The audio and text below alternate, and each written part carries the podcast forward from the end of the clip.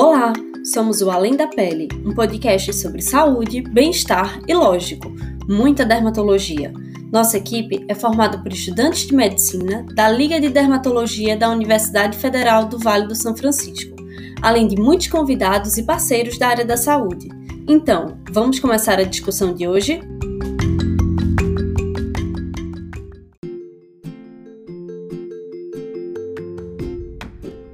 Oi, gente, como vocês estão? Aqui quem fala é Cleus Andrade e hoje vamos conversar um pouco sobre preenchimento facial, suas funções, curiosidades e dúvidas frequentes.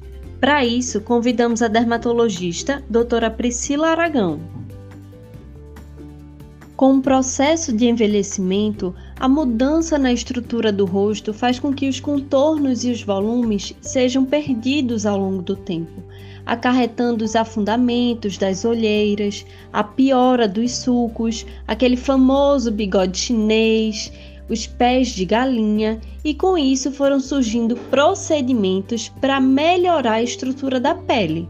O preenchimento facial ele vai auxiliar no rejuvenescimento facial, melhorando o aspecto da pele.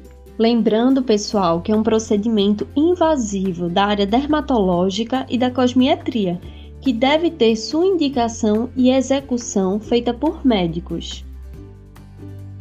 Doutora Priscila, quais produtos são utilizados para fazer o preenchimento facial e como escolher qual produto usar? Um dos produtos mais usados em preenchimento facial são os ácidos hialurônicos e a hidroxiapatita de cálcio. O ácido hialurônico é uma molécula que tem a capacidade de retenção de líquido de água no local, fazendo hidratação da pele.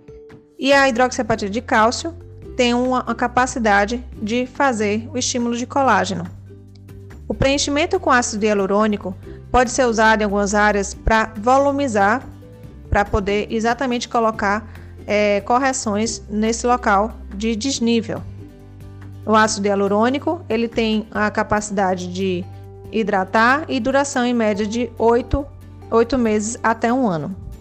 existe uma enzima que é a hialuronidase, que tem também a opção, no caso de desfazer o, um tratamento com ácido hialurônico, por exemplo, nos casos onde o ácido hialurônico possa ter ficado mais superficial ou exista um excesso de produtos eh, colocado no local. A enzima resolve eh, e corrige esses detalhes que podem ser feitos no consultório. Além disso, a hidroxiapatia de cálcio que é, hoje em dia a gente conhece como Radiesse, ela vem com um benefício de estímulo de colágeno e também funciona como preenchimento. Mas como ela tem a, a, uma estrutura à base de cálcio, a gente prefere estar usando ela em regiões onde exista osso, por exemplo, em regiões de malar, em regiões de mandíbula, onde a gente faça a correção dessa região com o volume desse local e estímulo, o estímulo de colágeno nesse local também. Além disso, qual idade é recomendado começar a fazer o uso do preenchimento facial para resultado preventivo? E nesse caso, tem algum produto específico que devemos usar, que devemos optar? Então, pessoal, preventivo é algo que a gente vai fazer como correção, na verdade. E nesse momento, a gente só deve fazer quando existe realmente uma diferença de volume no rosto de algum paciente.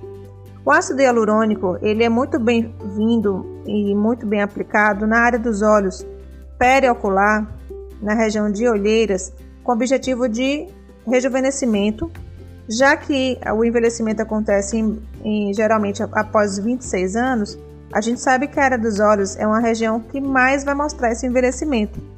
E aí entra esses ácidos hialurônicos que têm a capacidade de volumizar e reestruturar essa área dos olhos. É uma região muito delicada e deve ser aplicado com, com um pouco de tranquilidade para que seja colocado a menor quantidade possível de ácido hialurônico. Há alguma idade limite para fazer o preenchimento facial ou há alguma contraindicação essa é uma pergunta que, na verdade, não existe idade para fazer preenchimento. O que se vê é que, às vezes, você percebe uma necessidade no paciente de preencher uma área, mas não necessariamente a vida toda vai ser necessário somente preencher.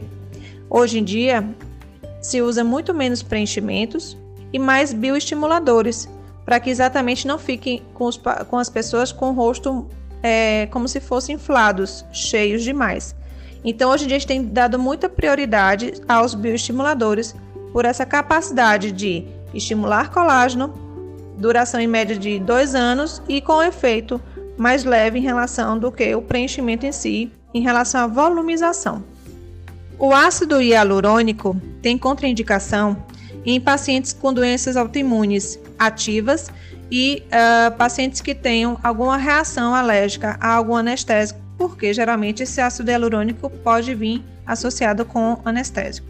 Então é necessário fazer uma anamnese específica do paciente para ver se há casos de reação alérgica à anestesia, no caso da lidocaína, ou se esse paciente apresenta alguma doença autoimune que comprometa a, o, o uso da, do preenchimento e tem a contraindicação. Geralmente, uma das doenças autoimunes que a gente sempre cancela, né, bloqueia o uso do ácido hialurônico é o lúpus cutâneo.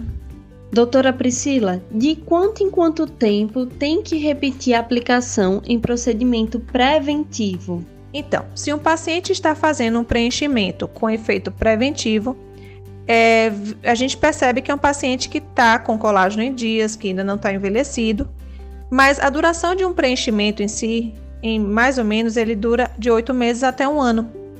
O que a gente percebe é que esses pacientes jovens é, que começam o tratamento antes, eles têm a duração maior do preenchimento, não só por uma questão do próprio preenchimento, mas porque existem estudos que mostram que o ácido hialurônico ele tende a fazer colágeno no local. E por esse motivo, esses pacientes tendem a fazer correções de prevenção em média de dois em dois anos. Mas isso tudo é muito relativo, porque cada organismo pode reagir diferente à substância do ácido hialurônico. A senhora poderia falar um pouco sobre o preenchimento definitivo, quando ele é feito e qual o produto utilizado?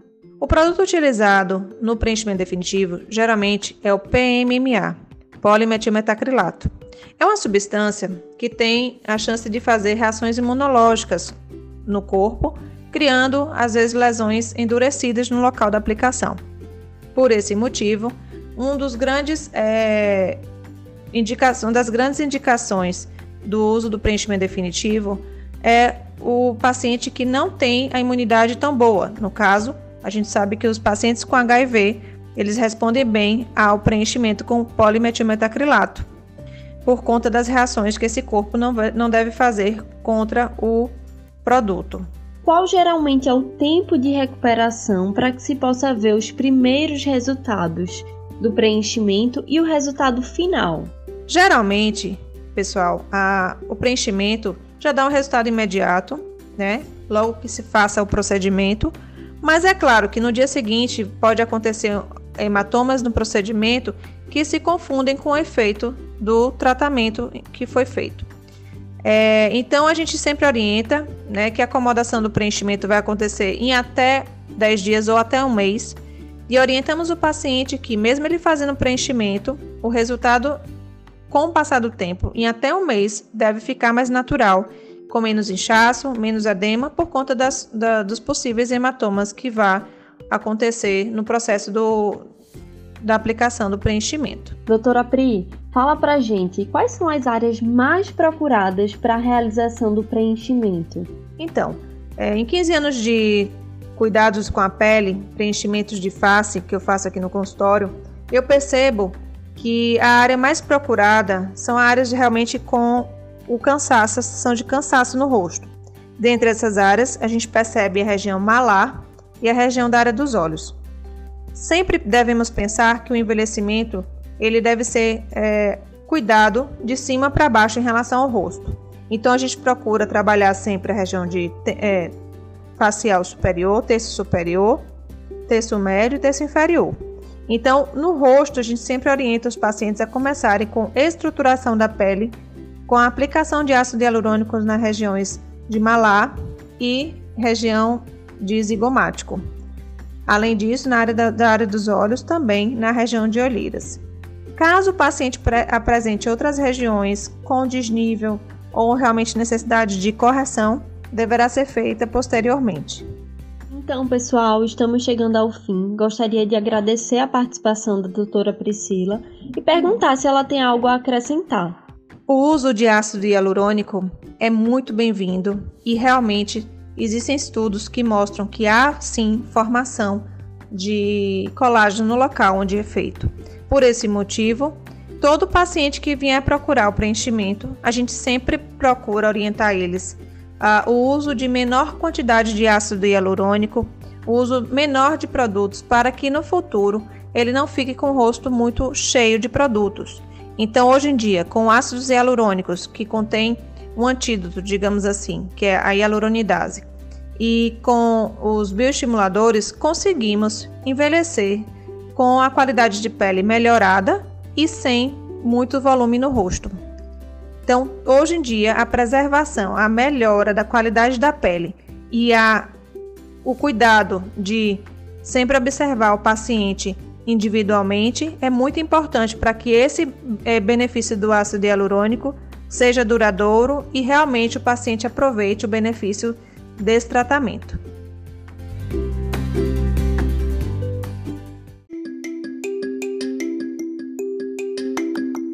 É isso, pessoal. Obrigada por terem ficado com a gente até agora.